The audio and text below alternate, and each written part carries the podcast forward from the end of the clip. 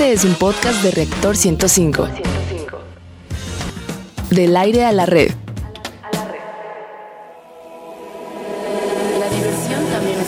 La diversión también es conocimiento. Radio Big Bang. Radio Big Bang. Ciencia y tecnología con Bárbara Esquetino y Leonardo Ferrera. Radio Big Bang. Radio Big Bang. Viernes 13. Sí, sí quedó, ¿verdad? Ah, caray, en verdad, ¿eh? Si no es una cosa, es otra. Queridos bigbanianos, aquí estamos, no se espanten, no digan qué pasó con Reactor, qué pasó con Bang Radio. Aquí estamos, aquí estamos con el gusto de siempre. Pero vamos primero con esa pregunta, pregunta capciosa. ¿Cuál es tu pretexto favorito? Escríbenos a nuestras redes o llama a nuestros números. Más adelante leeremos tu respuesta. Oigan, bueno, sí, ya se dieron cuenta, ¿verdad? Tuvimos fall- hay algunas fallas ajenas a nuestra voluntad, pero ¿qué sería un viernes 13 sin este tipo de cosas? Ah, verdad? viernes 13. Muy buenos No. días. ¿Qué tal, amigos? Es un gusto, como siempre, el saludarlos. Estamos como a capela, ¿verdad? Para que vean que somos Oh. profesionales. Están en el lugar y a la hora indicada. Aunque no escuchen nuestro intro, esto es Big Bang Radio, donde la diversión también es conocimiento. Y estamos transmitiendo en vivo, eh, pues lógicamente a través de Reactor 105 FM, y los invitamos a quedarse esta hora con nosotros. Garantizado que van a aprender algo nuevo de una manera ágil y divertida. Exacto. Y les saludamos, como ya escucharon a mi querido Leo, eh, Leo Ferrera y una servilleta Bárbara Esquetín. Barbarita, la voz y sonrisa más hermosa del oeste algo. radiofónico. Queridos bigbanianos, qué gusto tenerlos, saludarlos, que estén con nosotros cada viernes, empezando este 2017, ya desde el viernes pasado. Hola, niño Godzilla, nuestra mascota oficial. ¡Ah! También saludamos a nuestro corresponsal Big Barleowski, el ruso de Rusia.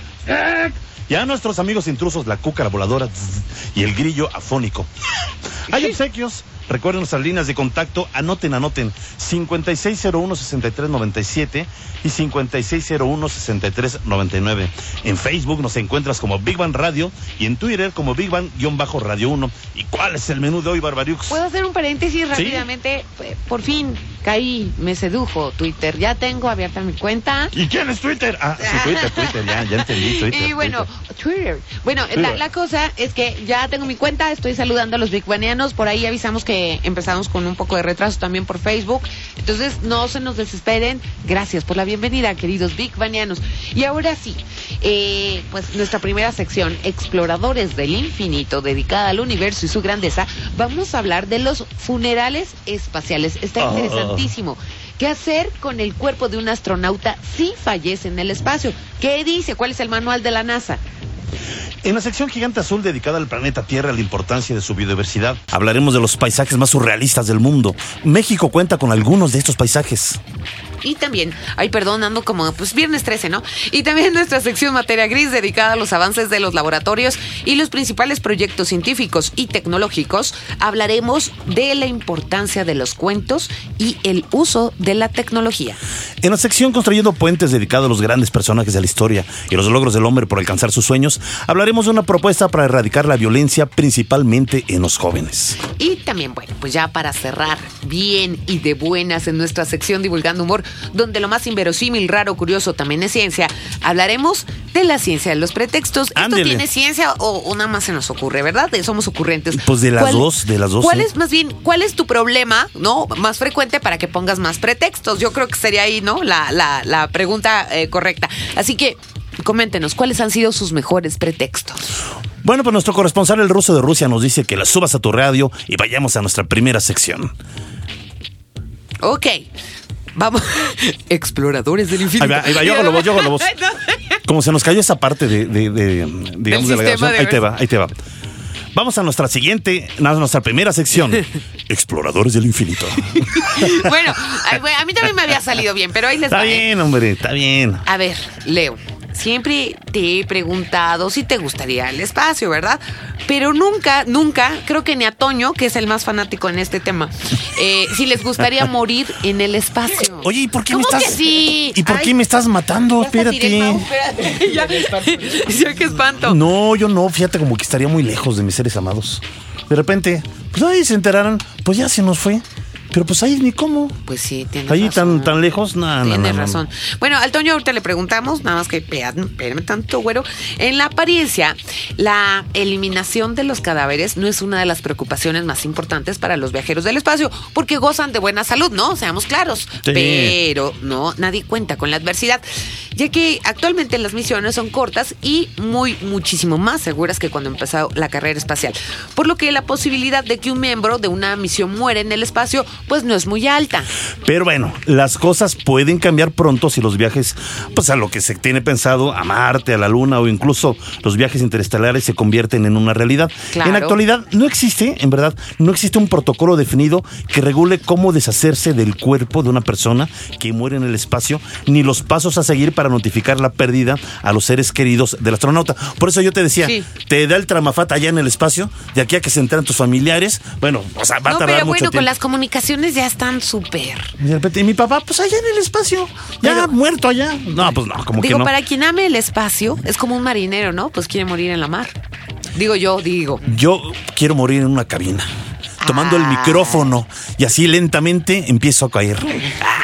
Como, como una obra de Qué teatro. poético, de verdad. Tomando el micrófono y dándome el tramafat. No, mejor, mira, toco madera y en viernes 13, no. Toco madera. La claro. solución más elegante, fíjate, sería enviar el cuerpo al espacio en una bolsa de aire y dejar que se alejara flotando por el cosmos. Claro. Y también, eh, bueno, sin embargo, en una, eh, en una carta, la ONU prohíbe esta práctica, ya que técnicamente sería comparable a tirar basura al espacio. O sea, un cadáver se vuelve basura, ¿verdad? Mm, bueno, mantener el cuerpo, eh, la cuestión es mantener el cuerpo a bordo durante un periodo prolongado de tiempo. Eh, pues la cuestión está, no es muy factible, pues podría poner en peligro la salud física y mental de los astronautas. Pues, como no, imagínate ahí tener ahí Y la descomposición, ¿no? Al amigo flotando todo ya cadavérico, pues está como que muy feo, ¿no? Bueno, mientras tanto la NASA ya ha propuesto una idea que podría resolver este problema. Se trata del programa Body Back, o sea, devolver el cuerpo, Body Back. Y vamos a escuchar nuestra siguiente cápsula en voz de Rogelio Castro. La NASA ha estudiado cómo podrían ser los funerales espaciales en el futuro. De acuerdo con el proyecto, el cadáver tiene que estar aislado durante 24 horas para evitar su contaminación. Una vez terminado este periodo, sería colocado inmediatamente en una bolsa que, tras inflarse, se convierta en una especie de sarcófago. Después se llevan a cabo los ritos funerarios en un lugar de la nave espacial donde los astronautas puedan ponerse en contacto con la Tierra. Un funeral en el espacio sería un hecho sin precedentes que podría implicar la participación de figuras del gobierno, medios de comunicación y el público en general, dijo Waik Masak, investigador del proyecto Body Back. Big Bang. Ay, pues yo, yo la neta, lo que le estaba comentando ahorita a Leo, que está muy, muy interesante. Además, sería un gran espectáculo, ¿eh? De verdad, digo, para cómo somos ahorita de chismosos metiches, eh, etcétera, etcétera, ajá, morbosos. Imagínate, imagínate, ¿no? La NASA, el presidente de los Estados Unidos de Norteamérica, rindiendo honores vía no sé, vía internet, eh, ay, no sé, ¿no? Este, a todo el mundo llegando esta transmisión al, acerca del astronauta caído, muerto, muerto, porque no fue a batalla, ¿no? A mí se me hace muy, muy interesante. Bueno, después del funeral, la bolsa, continuando con la información, se coloca en la esclusa o sistema de aire, pero en lugar de liberarse al espacio, va a permanecer allí hasta que las frías temperaturas congelen el cuerpo hasta el estado sólido. Luego, un brazo robótico sacudirá el cuerpo hasta que se desintegre en polvo. Mientras tanto, el agua que queda se evapora a través de una abertura de la bolsa y el vapor sale al espacio, por lo que, pues no sé, digo, en cierto sentido, una parte del cuerpo queda allí. Finalmente, la bolsa que contiene el polvo restante se dobla hasta convertirse en un cuadrado y los restos son devueltos a la familia. Caray, en verdad que es un proceso, y mi querido este Toño Yo Díaz de la Sociedad Astronómica de México, pues un proceso como muy largo, ¿no?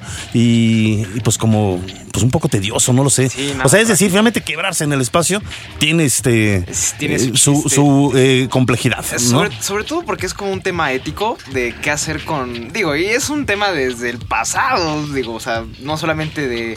O sea, sí es especial de cómo se morir. Bueno, cómo se podría morir una persona en el espacio, pero es un tema que desde el pasado se viene hablando, ¿no? ¿Nadie se ha muerto? En el espacio, no, afortunadamente no. Por no. ejemplo. Digo, hoy- animales sí, obviamente que los Ah, han sí. mandado Ah, sólidos, bueno, pero, pero. un- seres humanos. Seres humanos, ¿no? Por ejemplo, lo que pasó pasó con la misión del Challenger de que explotó, eso fue justamente antes de, de atravesar la atmósfera. Entonces, eso se considera como todavía la Tierra. Eso estaba, Ah, estaba platicando ok, con mi ok. papá, porque ahí le dije y me dijo, no, es que ya se han muerto en el espacio, pero no, Pues yo, técnicamente sí, no. pues exactamente las Pero no, eso- misiones eso todavía- fallidas, ¿no? Pero eso todavía, todas las misiones fallidas todavía fueron los accidentes dentro de la Tierra. Entonces todavía se considera como no parte del espacio. Pero sí, es un tema interesante de cómo, cómo podría la NASA o cualquier agencia espacial resolver el asunto de que alguien llegue a morir, porque es muy probable que llegue a pasar en algún momento. Pues sí, un infarto, digo, hay Infarto. personas muy saludables, este, que tú dices, no, está muy bien y tómele. O no sé, o y sea, resulta hasta- que el de al lado que fuma y toma y toma. hasta una diarrea, ¿no? Digo, no sé. Digo, hay que tomar en cuenta que pasan por exámenes estrictos físicos. Claro, Entonces claro. es por eso muy, muy baja la posibilidad. Pero les Pero no es todo. Sí, pero sí, siempre existe. pero Sí. mientras más se alarguen las misiones, como estamos platicando, pues habrá un momento que la estadía en el espacio va a ser mucho más prolongada de lo que es ahora. Y mientras, Claro. más le, y mientras más le exijan físicamente a los astronautas, también va a haber una probabilidad aún mayor de que esto pueda llegar a pasar. ¿Por qué? Porque obviamente el cuerpo humano está acostumbrado a ciertas... A la Tierra. Es nada más a- eso. A ciertas Es- condiciones. Bueno, Sí. pero pues, mientras más le exigen... pues el sueño de, conquistar Marte va a requerir cada vez de, de estadías mucho más prolongadas y va a haber un momento en el que alguien, ay, me siento mal, me siento mal, ay, ay, ay, ay, tómele. Ahí quedó. O la Ahí quedó, depre- flotó, bueno. ahora sí que no azotó, flotó. no hemos tomado en cuenta el, estrés que causa, ¿no? La misma depresión de no estar, digamos que en tu hábitat, no eres chango, pero en tu hábitat que es la Tierra, Yo ¿no? que- y por ejemplo, un poco regresando a lo que decían de, de la ONU, de la carta, digo, es como algo medio, digo, no sé, yo creo Oye. que también una forma práctica sería, por ejemplo, esa es una idea, ¿no? Es que me quedo con... Es orgánico el cuerpo. Bueno, a lo que voy. Sí, es Sí. como más fácil que se deshaga a un plástico, Claro. a un metal, ¿no? No, y aparte, por ejemplo, lo, es, lo que sí se podría hacer es algo no tan difícil que podrían hacer. Es algo así como, una vez que el cuerpo ya está en descomposición, eh, tratar de darle el impulso o la energía necesaria para poder mandarla a la estrella más próxima. En este caso, por ejemplo, podría ser el Sol. Y la misma inercia del espacio lo va a llevar, lo va a lo va a llevar lentamente al Sol. Y ya cuando llega al Sol, pues ya. Es como un funeral de Superman, ¿no? Sí, Casi. no, o sea, eh, yo- será eso, está bien, se me hace mucho más poético dejar el cuerpo en el espacio. Está, está, digamos, en el lugar que ama el, el astronauta, a regresar el cuerpo a la Tierra. Claro. No, y aparte, y como tal, ya ves, por ejemplo, en este caso, si lo mandas a una estrella, ya no es como tal un contaminar el espacio, si lo queremos ver así, ya no es así. Pues como es orgánico, yo no lo veo contaminación, ¿no? O sea, de verdad, pero bueno. Pues bueno, mira, el tema está bueno, en verdad, este, está truculento, está como que A mí se me hace muy ñañaroso. interesante. Sí, como dicen, las colonias futuras que se planean tener en el espacio, humanas, Exacto, ¿No? exactamente. Tendremos Pero bueno, el tema es interesante y, siempre hablamos de la vida en el espacio. Obviamente los astronautas que no explorar y es la primera vez que hablamos de la muerte y pues es interesante, ¿no? Y lo ¿A que dice la NASA, bueno, morir pues en el Sí, espacio? yo sí moriría en el espacio. Sí. Oye, este, y a ver, mi Toñito, eh, antes de que nos despidamos y agradecer siempre tu presencia aquí en este programa, eh, ¿cuál es tu pretexto más común? Uy, este. El más común. Bueno, el mejor. El, uy, no sé, este. Había mucho tráfico. Ay, ese, Ay, sí. ese clásico siempre Pero es de que la lo, vida. lo peor es que es verdad, esta ciudad a veces hay es tráfico. Oigan, y no crean, y no es pretexto, ¿eh? no crean que empezamos tarde este programa porque Sí, había por el mucho tráfico, tráfico. No, no, no, no, no, no. no fue- No fue, ay, sí, fue, fuera, fue más allá de nuestras manos. Sí. Bueno, mi querido Toñito, te mandamos un abrazo enorme y un saludo este, también enorme a la Sociedad Astronómica de México. Gracias, gracias por Muchas muchas gracias. Estar siempre aquí en este programa. Y vamos a terminar eh, con, eh, bueno, la sección con Big Bang al momento.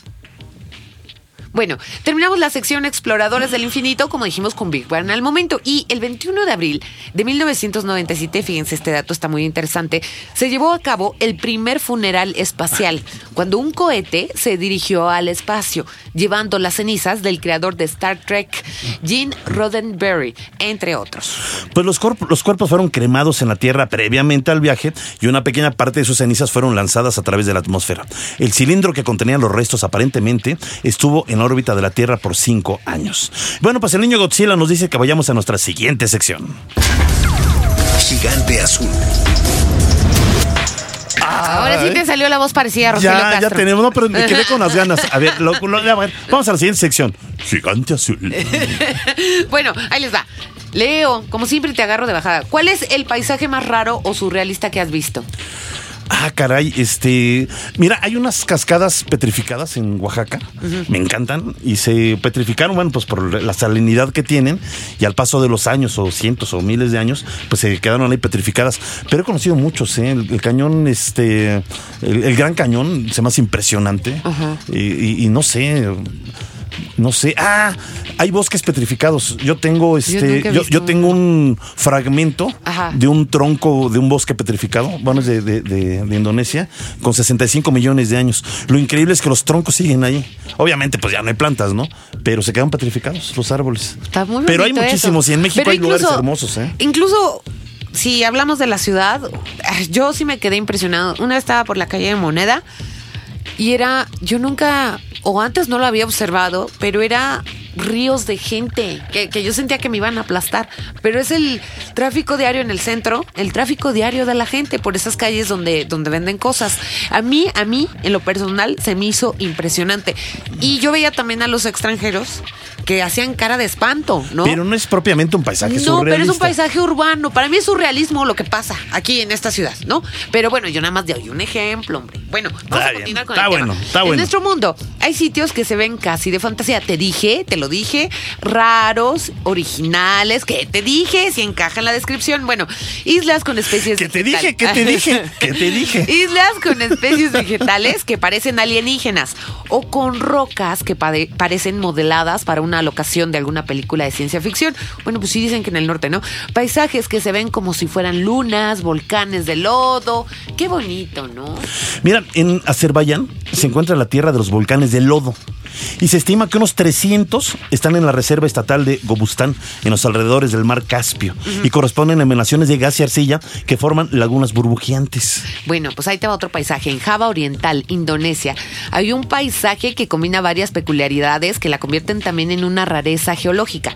En el interior de una antigua y enorme caldera volcánica emergen otros cinco volcanes más pequeños en medio de un mar de arena. Qué bonito. ¿no? Mira, yo vi la foto, eh, es un cráter enorme. Imagínate dentro de ese cráter enorme, adentro todavía encontrar cinco volcanes. O sea, en verdad que es una, una rareza, ¿no? Sí. Bueno, otro, otro eh, paisaje que aparece surrealista se encuentra en la Reserva Nacional de Fauna en Bolivia y se trata de una laguna colorada. Otra laguna, pero de color rosado, son las salinas de Torrevieja en España. Yo las conozco, fíjate. Sí, sí, sí. El color ha causado. Sí, sí, sí, hemos hablado así como. Sí, sí, "Oh, perdón, hombre, ajá, barbarilla, barbarilla, ¿no?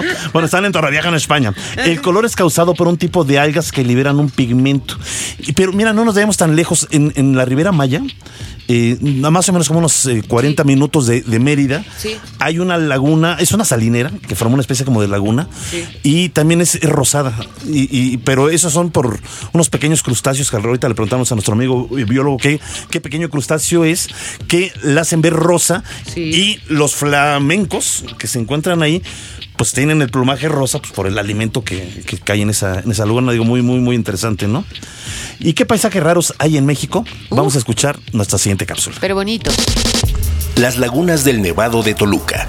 En este lugar está el cráter de un volcán extinto en medio de un paisaje inhóspito donde perduran dos lagunas de agua dulce separadas por una bóveda de lava. Otro extraño paisaje es la playa oculta en Islas Marietas, cerca de Puerto Vallarta. Permanece oculta a los ojos de los extraños. Esta maravilla de la naturaleza tiene un ecosistema marino único y es un paraíso para los amantes del buceo. Otro paisaje surrealista que vale la pena destacar son las cuevas de cristal de Naica, en Chihuahua. Sus inmensos cristales se formaron hace 500.000 años debido a las condiciones únicas de la cueva.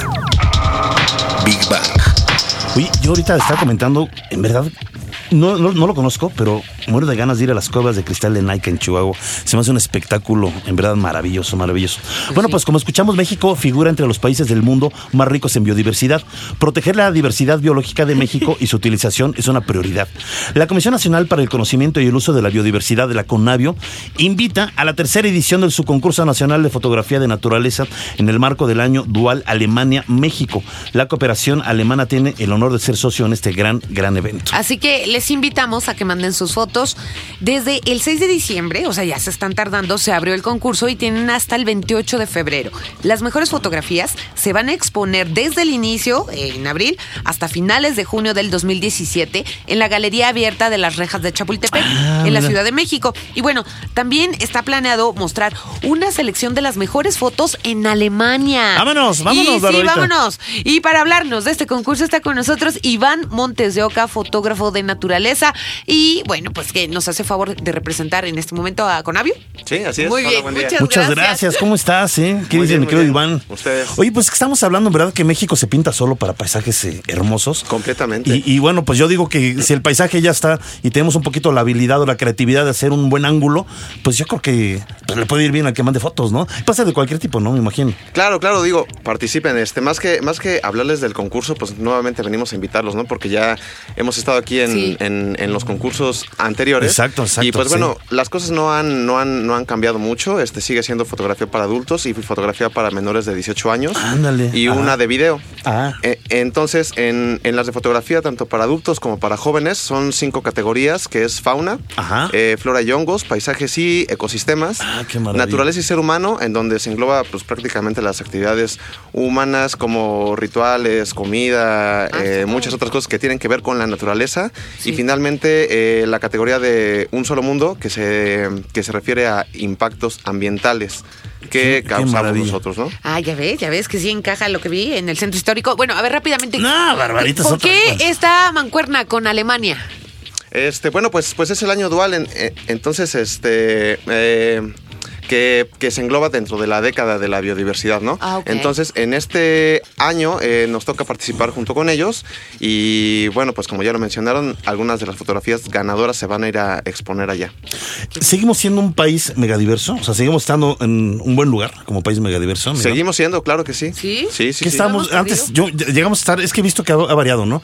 Llegamos a estar como en el eh, top de los 10, luego ya estamos como por ahí del 11, 12 o 13. Varía no sé. dependiendo de los autores y de quien haga la i- investigación, pero pues en general seguimos siendo uno de los países con mayor Pues con mucho es. mayor razón, yo creo que ese tipo de concursos eh, pues encajan muy bien y, y en verdad que pues así como tenemos problemas en nuestro país, tenemos mucho que presumir también. O sea, ya quisieran otros países, incluso Alemania o ya quisieran otros países, pues tener la riqueza que tenemos y no solamente la riqueza, la riqueza eh, ambiental, sino la diversidad de riqueza, porque pues tenemos bosques, tenemos... Tenemos ecosistemas. exactamente, tenemos desiertos, que es otro tipo de naturaleza, eh, tenemos selvas, en fin, tenemos una gran, gran variedad y además muchas especies endémicas, que eso también vale la pena, ¿no? Claro que sí. Y otra de las cosas que tienen que tomar en cuenta es la riqueza cultural, ¿no? Somos También. un país Exacto. rico Sí. en, Sí, en, sí, es cierto. en- en cuanto a culturas. Entonces también por ahí pueden entrarle a la parte fotográfica si es que les gusta eso. Ay, a mí sí me gusta. Yo nada más rápidamente digo, para que se animen, porque no es que uno sea interesado. ¿Se lleva algún eh, tipo de premio el ganador? No es que no queramos que nos lleven a Alemania, ¿verdad? Pero-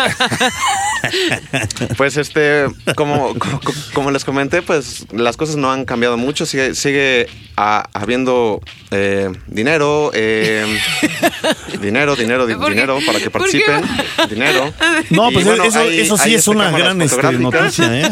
Hay, hay cámaras fotográficas. Ah, qué chido. Ah, está bueno. Eh, este año vamos a dar celulares, que, que, bueno, se, se integró un- una empresa más junto con nosotros, entonces este año va- vamos a dar celulares, este, y lo de siempre, la, sus- la suscripción a las revistas, Ajá. y pues obviamente la publicación de sus, de sus fotografías tanto en revistas como en las rejas de Chapultepec y en Alemania. Oye, y a los tres eh, principales ganadores, o bueno, más bien a los tres ganadores, los podrían traer aquí al programa y que platiquemos con ellos. Claro que sí, fotos? no, por supuesto. Es más, bigbanianos, anótense, a lo mejor un- uno de ustedes sale aquí ganón y nos lleva a Alemania, ¿no? Uy, ay, sí, Estaría luego bueno. la interesada era yo, ¿verdad? No, no sé. eh, No, que- que queremos retratar paisajes surrealistas. Sí, sí, claro. Rápidamente antes de, de despedirte, eh, ¿cuál es la liga? Claro la- que sí, para que Sí. participen deben entrar a www.mosaiconatura.net y es bien fácil, es el registro común y corriente, que es el correo electrónico, el nombre y tan tan. Ay, pues, Gracias, Iván, gracias, mi querido Iván. Montes de Oca, fotógrafo de naturaleza, aquí apoyando a la Conavio. Un saludo enorme a la Conavio. Sí, muchas y que gracias. este año podamos seguir haciendo mancuerna con la Conavio, ¿no? Sí. Con- pues con tanto este eh, investigador y experto en la materia. Y- Pues vámonos con Iván al sí, momento. al momento. Ok, vamos a cerrar Gigante Azul con Big Bang al momento.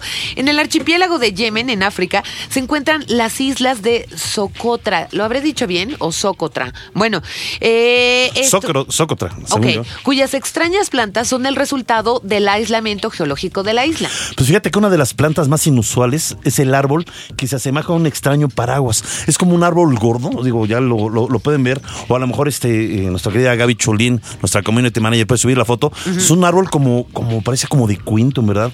Eh, eh, pero aquí, fíjate, los aborígenes creían que su savia roja era la sangre Ay, de un qué dragón. bonito. En verdad, no, maravilloso, ¿eh? Probamos rapidísimo un corte. Esto es Big Bang Radio, donde la versión también es conocimiento. Si nos vamos ya, Di, ya rapidísimo. pude entrar a Facebook, pero mejor ya nos vamos, ¿verdad? Bueno, Vamos, un corte. Radio Big Bang. Radio Big Bang. Del aire a la red. Escuchas un podcast de reactor. Radio Big Bang. Radio Big Bang. Vamos rapidísimo con un libro, ¿no? Vamos a dar Sí. un libro. El libro que vamos a dar, que no me acuerdo porque se me olvidó, ya saben, es viernes 13, pero no se preocupen, en la semana se van a poner eh, de acuerdo con ustedes, Les queridos va a hablar. Ceci Mazariego. Les va a hablar Ceci Mazariego, este, obviamente a la persona que conteste bien la siguiente eh, pregunta. Eh, Acuérdense, 5601 6397 5601 sirven los teléfonos, Ceci? 6399. Nada mala, ok. ¿Cuál es el no que sé sirve? ¿Cuál es el que sirve? Dice, El- bueno, ustedes, Bueno, el que contesten es el que sirve. Ustedes marquen, queridos biguanianos. Pero- Andamos aquí sorteando el viernes 13, ya saben. Este, a ver, la pregunta, eh, ¿cómo podrían tratar un cuerpo que fallece en el espacio? La NASA dio un protocolo de varios, eh, eh, digamos, procedimientos de qué se puede hacer con un cuerpo que fallece en el espacio. La primera persona que Big Baniano que, miren, ya, ya están, ándele, muy bien. No, ya no, se arrepintió. No, pues es que. Ah, es no, ya regresó. 13. Ay, Sí. Digo, Tú déjalos que hablen, ¿no? Y, y bueno, la primera persona que hable se lleva ese libro. Se ¿va? lleva ese libro, exactamente. Pero acuérdense que no lo pueden recoger en esta semana. En esta semana se comunica con ustedes para darles la fecha. ¿va? Exactamente. Y nada más tienen una semana a partir de que se les dice que el libro ya está para que lo puedan. Dos semanas, dos semanas para que lo puedan recoger. Vamos a nuestra siguiente sección. Materia gris. A ver, Leo, precioso, ¿te gustaba que te contaran cuentos cuando eras niño o cuando eras adulto? ¿Quieren que te cuente un cuento? Sí, claro. Claro que sí. ¿Sí? Fíjate que una vez le reclamé a mi madre que no terminaba los cuentos. Hasta que un día entendí que yo me quedaba dormido. Ay, qué tierno. Bueno, Madre, si me estás escuchando, ¡mua! te mando un saludo enorme, enorme. Gracias por haber dado a luz a tan hermoso ser. Ay, humano. Dios mío. Bueno, No es cierto, a no es ver, cierto, a ver, vamos a ubicarnos en los niños, ¿verdad? A ver. Leer cuentos a los niños es más importante de lo que parece, ¿eh? Mamás, papás. Además de ayudarles a abordar la lectura, les permite estructurar su pensamiento, siempre que lo hagan disfrutando y no como un ejercicio escolar. Solo los seres humanos somos capaces de contar historias. Nuestras vidas están tejidas de relatos. Es importante contar historias a los niños, incluso las más cortas, porque estas microhistorias hacen del día a día una fiesta compartida y permiten igualmente que aflore el pensamiento. Bueno, pues una historia no habla siempre del presente, puede evocar al pasado, lo lejano o lo ausente. Gracias a la historia que se cuenta, un niño puede evocar un objeto o un ser que no está ante él, es decir, usar la imaginación también, ¿no? De esta forma, con el bagaje de las historias que le han contado al niño, se convierte en el narrador de su propia historia. Así es, las historias llegadas del exterior le ayudan al niño a construir su pensamiento y a organizar la percepción que tiene de sí mismo. Y tras haber escuchado historias, tras haberlas devorado, llega el día en que le toca contarlas, como comentaba Bárbara. En la siguiente cápsula escucharemos sobre una interesante plataforma digital creada en México, Mi Club de Cuentos. Las aplicaciones móviles están cada vez más presentes en nuestra vida y cada vez se usan a edades más tempranas. El mercado de apps para niños es muy amplio, por lo que muchas veces es normal que los padres no sepan cuáles son de calidad y cuáles no. Mi Club de Cuentos es una plataforma que almacena una biblioteca digital de cuentos infantiles de escritores mexicanos y de países latinoamericanos. Carla Puga, CEO y creadora de la app, comparte que la lectura se debe fomentar desde la infancia, sobre todo en México donde solo 4 de cada 10 personas adultas tienen el hábito de leer. Big Bang. En verdad que eso de, de los cuentos a mí me, me- me fascina. A ver, yo te hago esa pregunta. ¿Tú qué cuentos te leían a ti? Ay, no me los leían, me los hacían leer. Pero bueno, a veces me contaba cuentos, pero muy chiquita. Y después ya me compraban cuentos, pero para que yo lo- los leyera. Yo creo que mamá quería que aprendiera a leer rápido. Entonces, este, me acuerdo mucho que se llamaba Furnacina Aprende a Reír, que era de una princesa dragona. Era una princesa dragona que estaba siempre melancólica. Entonces, haz de cuenta que le- el papá decía, es que yo no puedo con esta niña, todo nada le parece, siempre está triste, está llorando, ta", ¿no? Le regalaban los regalos, bueno, valga la redundancia, más exóticos de todos los reinos, ¿no? Y ella no estaba contenta, lo que se sentía sola y necesitaba un amiguito. Eso era fundamental. Mira, pues sí. Bueno, pues estamos hablando sobre la importancia de la lectura, la cual tiene diversos beneficios para los niños. Carla Puga es experta en el tema y creadora de la biblioteca digital Mi Club de Cuentos y ofrece cinco tips que ayudarán a los padres para eh, acercar a los niños a la lectura. Antes de presentarla, vamos a decir los tips. A ¿no? ver, venga. Primero, uno, historias adecuadas. Para un niño es más atractivo leer un cuento que una novela. Dos, actividades post lectura. Esto quiere decir escuchar y platicar sobre las historias que leen. Esto los motiva más. Número tres, herramientas digitales. La tecnología y las herramientas digitales son útiles para que los niños se acerquen a la lectura. Cuatro, siempre tener algo para leer. Es bien importante poner a su disposición nuevas historias para que no se aburran. Y ahora sí, vamos a presentar a Carla Puga, creadora de la plataforma Mi Club de Cuentos. Bienvenida, Carla. Hola, ¿Cómo Bárbara, buenos días. Viernes 13. Viernes Sí. 13, Ah, miedo. Créate Sí. un cuento para niños de terror, bien estrese. Pues fíjate que sí tenemos un cuento por ¿En ahí en, serio? nuestra aplicación que Venga. es precisamente de un vampiro. Entonces, Oye, está bueno. una interesante aventura, Sí. pues no de terror, pero sí de misterio. A ver, Carla, platícanos y, pues, sobre las bondades, digamos, de esta plataforma. ¿Cuántos cuentos son? ¿Cómo se pueden bajar? ¿Cuál es el beneficio para los niños? En fin. Mira, la plataforma comentaban, como comentaban, se llama Mi Club de Cuentos Sí. y la gente la puede encontrar disponible en el App Store. Ahorita la tenemos desarrollada únicamente para iOS y la descarga es gratuita. Ah, Ah, La primera vez que la descargan al hacer su registro tienen un periodo de prueba de 21 días para que puedan conocer los contenidos que tenemos y ya posterior que termine este periodo de prueba para que puedan seguir teniendo acceso se debe pagar una suscripción que funciona de forma mensual. Ok, ok. ¿Cuál es el criterio, por ejemplo, para elegir estos cuentos? Eh, bueno, mira, hemos estado trabajando con autores latinoamericanos emergentes, precisamente porque lo que queremos es que nuestra plataforma no solo funcione para ofrecer a los papás y a los niños cuentos inéditos, pero también para que estos jóvenes autores puedan encontrar un espacio donde dar a conocer su trabajo. Ok. Todas las historias, la línea general, yo se las doy. Eh, yo soy una persona pues como bastante creativa de repente, ¿no? Me da la vena creativa, pero bueno, yo no soy autora. Entonces, trabajando con estos autores se les da como la línea general Ajá. y ya ellos la desarrollan. Y obviamente pues es un pedazo, es como un proceso de iteración, ¿no? De ver, bueno, que las historias pues estén cumpliendo ciertos requisitos, que sean adecuadas para los niños, que los temas sean de interés Ajá. y sobre todo que puedan tener un mensaje positivo siempre para los niños. Está muy bueno eso. Fíjate que yo no sé eh, si se ha ido perdiendo un poquito esa costumbre de los papás de, de leer cuentos a los niños. Creo que a veces la vida agitada, digamos, Sí. y el cansancio también, porque a veces llega uno y el primero que se duerme es el padre y luego los niños siguen dando lata ahí. Este, a veces ya no está esa costumbre bonita que todavía, pues yo digo que nos tocó esta generación y no es que seamos tan, no seamos tan grandes, pero pues todavía nos tocó eh, esos cuentos clásicos que, que había. Y a veces los papás le echaban de su propio chocolate también esos cuentos y eran bastante creativos. Pero ahorita con el uso de la cuentos, ¿no? Para tus niños. Sí, claro, yo he hecho cuentos, los he, los he creado, los he inventado para mis niños. Este, eh, pero obviamente, bueno, pues he tratado de no perder esa parte de la creatividad. Pero sí he visto con otros amigos que no, para nada, no, no leen a sus, a sus, a sus hijos, a sus niños, ¿no? Pero creo que con el uso de la, de la herramienta de la tecnología, pues se, se puede, eh, digamos, eh, subsanar esa falta de ya no leerle directamente cuentos a los niños y acercar a los niños directamente pues a la tecnología, ¿no? Sí, mira, nosotros lo que queremos es precisamente facilitar el proceso de tener libros disponibles para los papás. Como mencionas, ¿no? Ahorita vivimos en una época que es muy caótica, siempre hay tráfico, siempre hay muchas cosas que hacer, hay demasiadas cosas que podemos utilizar. Sí. Entonces, parte también de lo que nosotros buscamos es poder acercarle a los papás y facilitarles este Sí. proceso de tener libros disponibles. Y como mencionas, ¿no? Tal vez en lugar de leerles un libro completo, bueno, pues también, ¿por qué no día a día ir leyendo un par de páginas de cada libro? Y bien, como mencionas, se puede ir creando también ahí que le vayan metiendo tanto los papás como los niños de su cosecha al momento de ir leyendo los cuentos. Y fíjate que a los niños les, les gusta mucho participar eh, de la creatividad. Yo una vez les conté a mis hijos, un, bueno, fue un cuento inventado, les dije que con un león en la mañana, el rey de la selva, amaneció afónico. Y no sabía por qué estaba afónico. Y se dio cuenta que alguien le robó la melena. Entonces él tenía que descubrir quién le robó la melena. Y yo le preguntaba a mis hijos, ¿cuál de los animales creen que se robó la melena? Y empezaron ellos, no, pues el rinoceronte, no, pues la jirafa, no, pues el chango. Y yo, ¿y por qué? Pues porque el chango es muy travieso, no, pues porque la jirafa se quería ver rockera, ¿no? O sea, empiezan a decir cosas maravillosas, ¿no? Y la historia termina en que realmente quien se robó la melena fue el ratón. Y era tan pequeño que al tener la melena empezó a pegar unos rugidos de aquellos.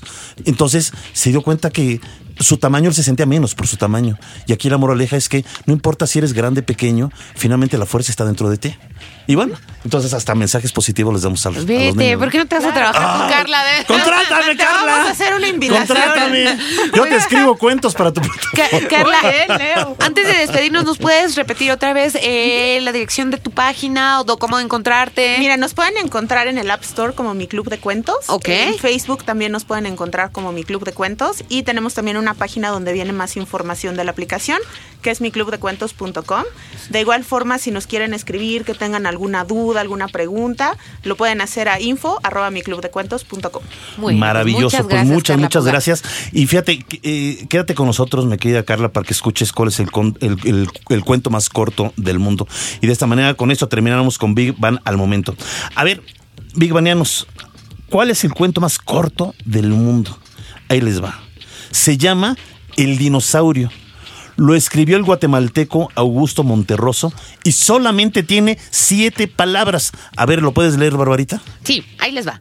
Cuando despertó, el dinosaurio todavía estaba allí. Para que les quede como lección este año. Eso es todo el cuento. Es todo el cuento. Cuando despertó, el dinosaurio todavía estaba allí. Ya ha, ha habido todo un eh, tratamiento incluso eh, de escritores y de psicólogos y, y, eh, sobre este escrito, sobre este cuento de, de Monterroso. En verdad que solamente siete palabras, pero bueno, Pues se me hace un poco difícil, pero ahí está, es el cuento más corto del mundo. A ver, Vic Maniano, estamos teniendo un poquito de problemas, ya les dijimos, con Es Viernes 13, con Internet, etcétera. Pero voy a. eh, ¿Vas a regalar algo más, Leo? Eh, un libro, más adelantito vamos a regalar Más, otro más libro. adelante. Eh, les quiero recordar rápidamente antes de pasar a nuestra siguiente sección. A ver, todos los regalos que se den, a partir del momento que les hablen de que ya pueden pasar por ellos, nada más tienen dos semanas si no los pierden. Así es. ¿Ok? Así es, así es. ¿Algún saludito rápido que quieras dar? Este, rápido, Moni Balmes, el metro se venía deteniendo, por eso llegué tarde, jajaja. Brenda. Ah, es que vamos a dar un Pérez. librito, sí. No soy muy buena con los pretextos. Elizabeth Colín Maldonado, me leíste el pensamiento, estaba a punto de llamarte. Robin Copy, ah, se me fue. bueno, ahorita, ahorita lo seguimos leyendo. Bueno, pues vamos a nuestra siguiente sección. Construyendo puentes. A ver, este tema es un poquito delicadón. A ver, Barbariux, Ah. ¿alguna vez has sido víctima de la violencia? Dependiendo que le llames violencia, pero hay, digo, hay que dejar muy claro que la violencia se puede manifestar de muchas maneras. Un asalto, un ataque de índole sexual, etcétera, etcétera, etcétera, ¿no? Entonces, este, incluso verbal. Yo Eh, digo que todos, en verdad, y no solamente las mujeres, hombres y mujeres, hemos tenido algún tipo de, de- de- ¿De de violencia? Sí, sí, yo lo creo, de alguna u otra manera, sí. ¿No? Sí, en la escuela, tan solo lo que hemos dicho, pues para defenderte de los buleadores, pues te tenías que agarrar a caturrazos, ¿no? Entonces, Al viejo estilo. pues sí, ¿no? sí. Yo cuando me gritas siento violencia, Barbarita. Ay, porque tú eres muy sensible, Leo, pero bueno, Ah, a ver, la violencia produce, fíjense, 1.4 millones de muertes al año. Esto corresponde a más de 3.800 muertes al día. Bueno, la, violencia es un importante problema de salud pública, de derechos humanos y de desarrollo. Los fíjense, los suicidios y homicidios representan más del 80% de las muertes relacionadas con la violencia. ¿Qué, qué tema, eh? Digo, qué, qué cifra tan, tan, tan grande, el 80% de las muertes relacionadas con violencia.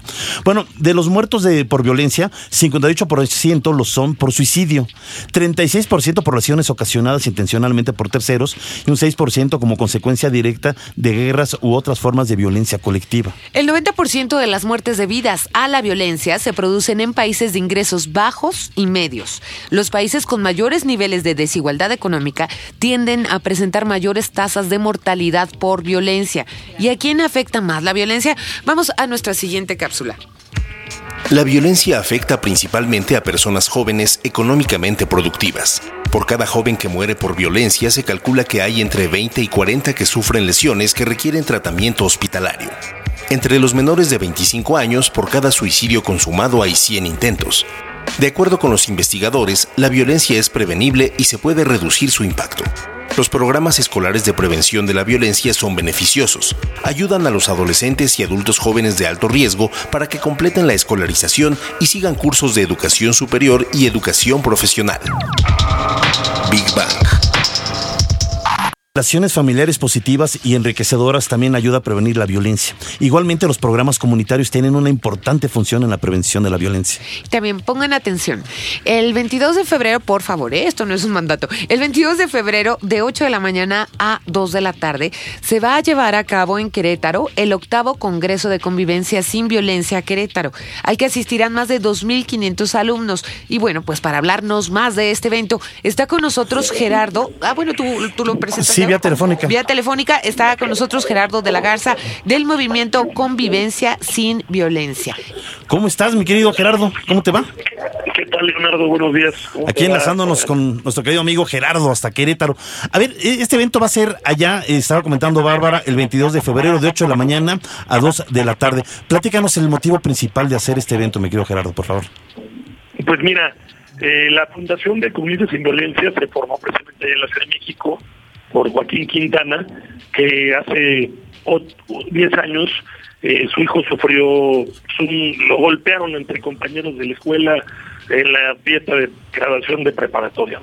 Entre ocho se lo agarraron a uno, entonces él formó esta fundación precisamente porque se dio cuenta que pues, no, la gente no es mala, simplemente los jóvenes y bueno, y, los otros también, pues con un poco de alcohol y, y- y, este, y falta de conciencia de lo que, de nuestros actos, pues generan violencia tal cual. Entonces hizo esta fundación y nosotros en Querétaro eh, fundamos el capítulo por acá y desde hace ocho años venimos haciendo un congreso donde invitamos escuelas privadas o públicas también y eh, por una cuota muy pequeña de recuperación eh, traemos conferencistas que les dejan testimonios a los chavos muy marcados para que durante el resto de su vida tengan más conciencia pues de los actos y la violencia hacia la comunidad, a sus compañeros, hacia sus familias, a su novia, a su novio y pues igual que si son víctimas de la violencia pues no se dejen, ¿no? Pues yo lo dije en la escuela, ¿no? Como que es el primer lugar donde ya te enfrentas como a golpes o cosas así. Eh, Nos decías, mi querido Gerardo, es el octavo este año, es el octavo congreso que, que hacen. ¿En qué consiste? Eh, ¿Van a tener proyecciones? Eh, ¿Qué tipo de especialistas van a tener? ¿Qué pláticas? El congreso es en el auditorio José Ortiz de Domínguez, que está en Constituyente, en Querétaro. Todo el mundo sabe dónde está. Eh, el conferen- vamos a tener cuatro conferencistas. Jorge Lemus es un psicólogo y va a hacer una eh, conferencia sobre adicciones, sobre los efectos físicos y psicológicos que generan las drogas, el alcohol, cigarros, etcétera. Luego viene eh, Cristina Fortuny, que es un título de las huellas digitales, que este es de los mejores, o sea, más de moda que tenemos, porque las redes sociales pues, están, están muy de moda y todo el mundo ya las usa y a veces abusa, ¿no?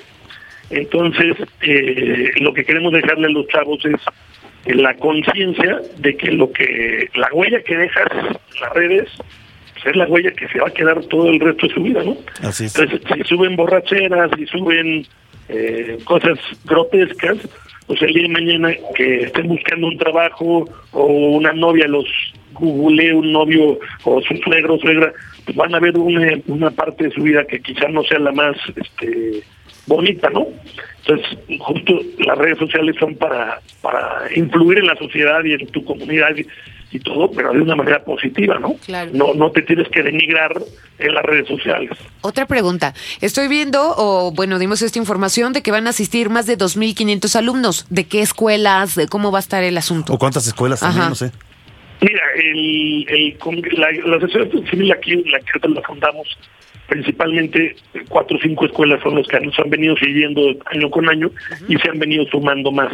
Ahorita estamos eh, llegando a 18 escuelas, eh, que, o sea, es, irónico que a veces vamos con escuelas privadas, que les ofrecemos esto que es algo muy constructivo y pues casi casi es como venderles algo medio increíble y pocas lo compran la idea y eh, en este caso, eh, digo, son varias escuelas, el el Cumbres, Alpes, Son Hills, eh, Thomas Jefferson, Escuela Libre de Negocios, Westford, etcétera. Hay, hay, son 18. Eh, pero estamos abiertos obviamente también a muchas más escuelas que quieran ir. Eh, ¿Públicas cuota- también pueden Sí, ir? claro, por ¿Públicas? Sí, sí, sí. Ok, Eh, perfecto. Las cuotas que cobramos van en base al número de alumnos que van y van desde dos mil hasta doce mil pesos, que es bastante simbólico en una escuela que lleva 15 alumnos, pues es muy poquito.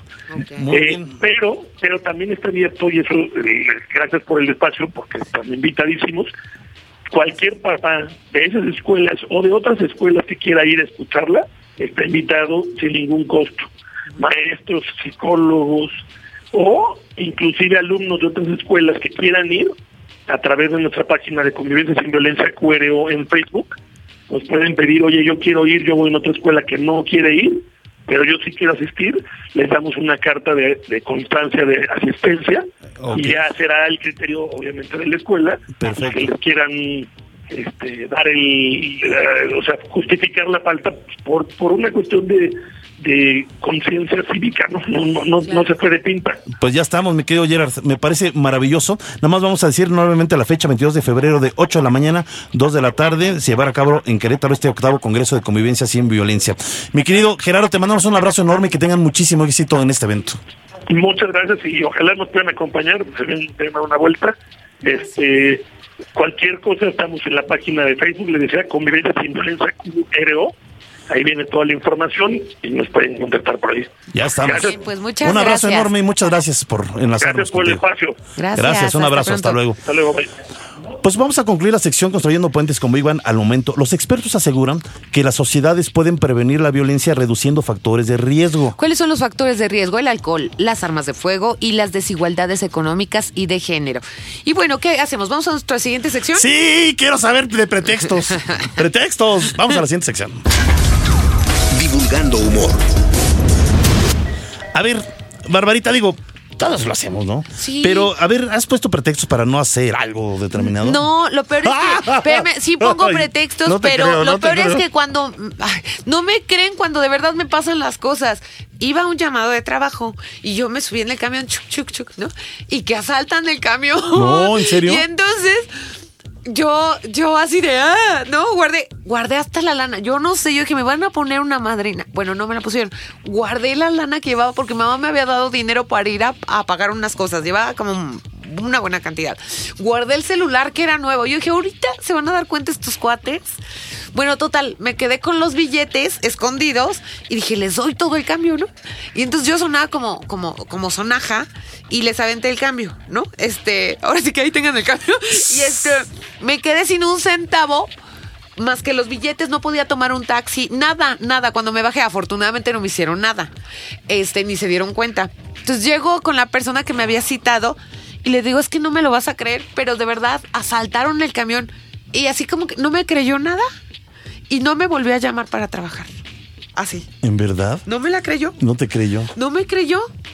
Yo dije, ¿por, por qué voy a inventar una cosa tan fea? Yo no? tenía un compañero, fíjate, en la escuela, O sea, que una vez este no llegó un examen clásico, el de matemáticas, que porque pues, su abuelito acaba de fallecer. Y todos, ah, pues qué barbaridad. Veas, el maestro le hizo el examen otro día, ¿no? El día siguiente. Y el siguiente año escolar me toca el mismo niño. ajá. Y exactamente en el examen de matemáticas final no llegó. Y de repente llega, es que se acaba de morir mi abuelito. No, yo dije. Como Pedro y el lobo, pues, ¿no? Y este, Claro. este mataba al abuelo cada año. Sí, claro. Hasta que una vez lo cacharon, digo, evidentemente, ¿no? Pero, a ver, el mexicano, bueno, si no todos, al menos creo que la mayoría, no sabe decir no. Y yo lo he visto, ¿eh? De repente preguntas por una calle, oye, ¿usted no sabe dónde queda? Sí, sí, siga su derecho, ok, derecho, derecho, derecho. Y luego donde ve un árbol a la derecha. Sí. Pues resulta que va para el otro lado. Sí, ¿No? o, o da pretexto, sí es cierto, y le molesta a la gente que habla claro, ¿eh? También. Vamos a ponerlo con sus, con sus letras, ¿no? Y bueno, ¿y qué tal en la escuela? ¿Qué? Sí. El clásico pretexto. No, no, no. O sea, ¿Qué? finalmente, digo, preferíamos inventar miles de pretextos poco creíbles. Por ejemplo, fíjate, por ejemplo, en el noviazgo, el clásico. Uy, ahí son los no, peores. el clásico. No eres tú. Perdón, perdón. No eres tú, soy yo. Sí, o sea, no llegué, o sea, el llegué victimosito, tarde ¿no? porque estaba trabajando. O te lo juro que mañana sí nos casamos y así se la llevan años. No, pero ese de- de- ¿Por qué te ríes, Eddie? ¿Por qué te ríes? Bueno, ya, ver, y luego. no, no eres, no eres tú, soy yo. Es la excusa que utilizamos con más regularidad porque nos da vergüenza decirle es- que ya no estamos cómodos que con la relación. mejor trabajo, mi- de verdad, ya, ahora sí le cumplo. Bueno, ¿y Sí. qué tal? Ahora sí, en las escuelas también, ¿cómo se manejan pretextos? El perro se comió mi tarea. Yo sí he oído esos pretextos, pero hay otro. Yo escuché una que el perico se comió la tarea. Dije, pues, ¿cómo Sí metiste se la comen el tarea? papel los pericos. de verdad, No es que los Pero, bueno, ¿y cómo apareció en la jaula? ¿O Ay, dejaste no escapar sé. al perico y fue corriendo? Una vez que sí, fue volando? un pretexto de no encontré mi libreta. Y dijo la maestra, ay, válgame Dios, pues cómo has de tener la casa.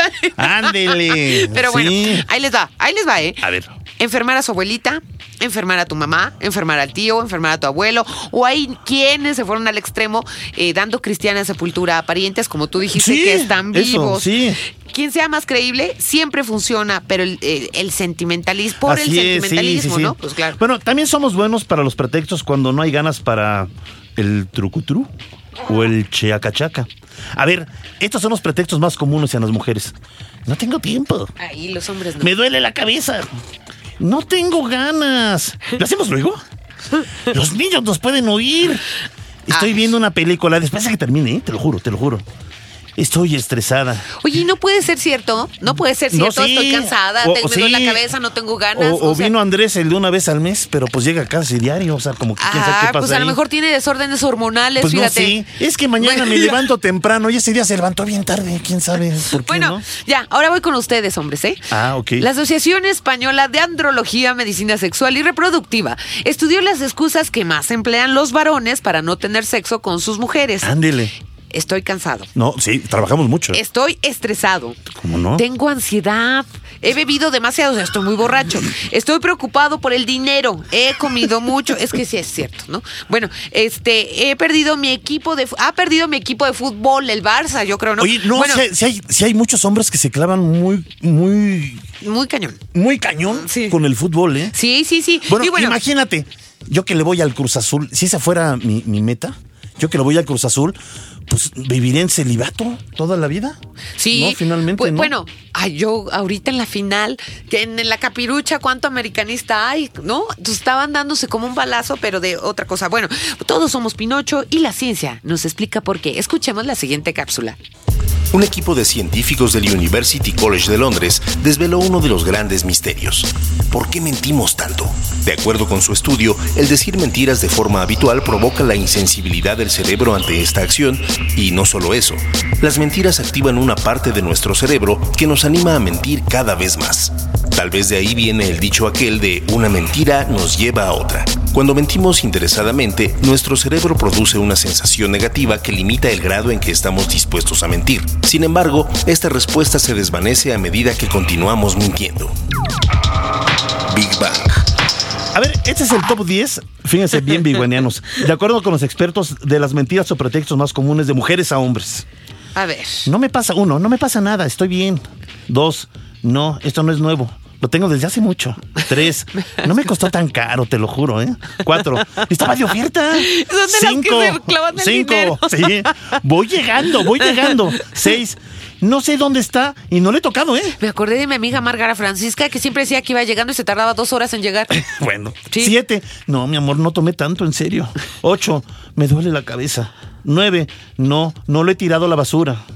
Y luego checas en la basura y ahí está. Pero bueno. Diez, lo siento, no vi que me Eso llamaste. a quién me recordará que tira todas las cosas a la basura. Bueno, eh, este es el top ten de las me mentiras volteé o mí, pretextos o sea, más comunes de hombres a mujeres. A ver. No me pasa nada, estoy bien. Ok. Claro, está uno bien. Esta será mi última copa. La última y nos vamos. Típico, ¿no? Oh. No, cariño, no estás gorda.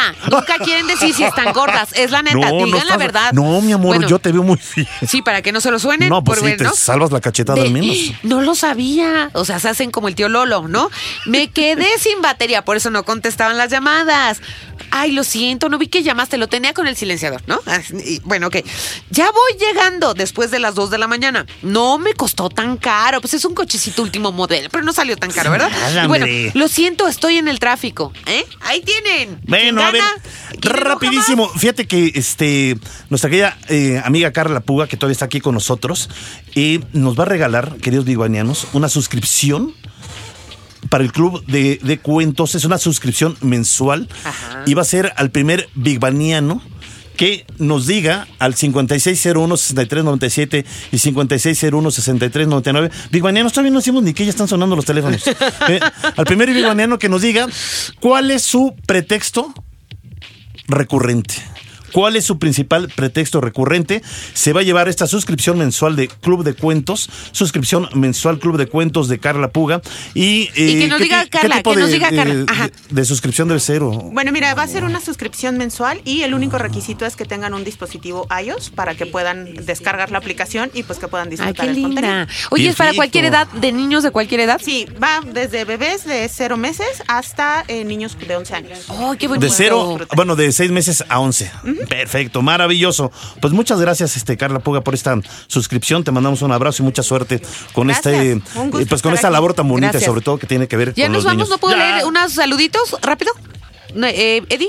Sí, rápido. Isabel Palma López, mi pretexto favorito, estoy mala de la panza por comer. Eso ya lo dije. F. Harper, es, te lo dije. Edria, no, Yedra MRCD, no tengo pretextos. Quienes me conocen saben que disfruto mi individual. Tranquila. Al Venga. menos que sea algo que amerite impresionante, imperiosamente, perdón, mi presencia, ahí estaré. De otro modo, saben que cuentan con mi ausencia. Ok. Moni Balmes, el metro se venía deteniendo, por eso llegué tarde. Eh, Elizabeth, eh, ya, tal, Robbie Copy, Copy. Eh, lo aprendí de los Simpson. Yo no fui. Es mi primer día. Cuando yo llegué ya estaba así. Ángel Guzmán, Eh, me duele la cabeza. Enrique, Aguilar Enrique, nuestro güero poeta. Sí, ya lo sé, no terminé mi reporte por estar escuchando Big Bang Radio, pero no lo vuelvo a hacer. Big Viernes venga. 13, detrás de los autoparlantes en calidad de alumno de los científicos del rock. Big Bang Radio, secta Big, Baniana. Ay, ay, Venga, ese es un buen pretexto. gracias. Big Bang Radio. Ya nos vamos, agradecemos en la producción de controles técnicos a Eddie Gobea, en la producción general Carlos Serrano, Ceci Mazariego asistiendo a la producción en redes sociales a Gaby Chulín, en la locución de las cápsulas a Rogelio Castro, en la recomendación del libro Cecilia Cune, que el día de hoy no nos pudo acompañar. Y no hubo recomendación. Y a todos nuestros investigadores y científicos Oye. que amablemente participan con nosotros en cada emisión. Y también le agradecemos mucho a Lucía Bernal que estuvo asistiéndonos en este viernes 13, que no sabíamos ni qué hacer, no tenemos internet, no tenemos muchas cosas. Nada, pero gracias, bueno. gracias Eddie Gobea y a Lucy. Muchas, Muchas gracias, Lucy. Gr- Gracias a todos. Recuerden, queridos Big Banianos, sin ustedes este programa tampoco sería posible. Gracias por estar con nosotros. Gracias también a nuestra mascota, el niño Godzilla, a nuestro corresponsal, el ruso de Rusia, Vic Barrios, a nuestros amigos intrusos, la cúcara voladora y el grillo afónico. Nos despedimos, eh, no, vos no, despedimos Bárbara Esquetino y Leonardo Ferrer hasta la próxima semana en punto de las 11 de la mañana. Bueno, más o menos, eh, esto fue Radio Big Bang, donde la diversión también es conocimiento. Recuerden, Big Bang Radio es un buen pretexto. Los queremos. Adiós. Feliz fin. La diversión también es conocimiento. La diversión también es conocimiento. Radio Big Bang. Radio Big Bang. Ciencia y tecnología con Bárbara Esquetino y Leonardo Ferrera. Radio Big Bang. Radio Big Bang. Radio Big Bang. Esto fue un podcast de reactor. Podcast de reactor. Del aire A la red.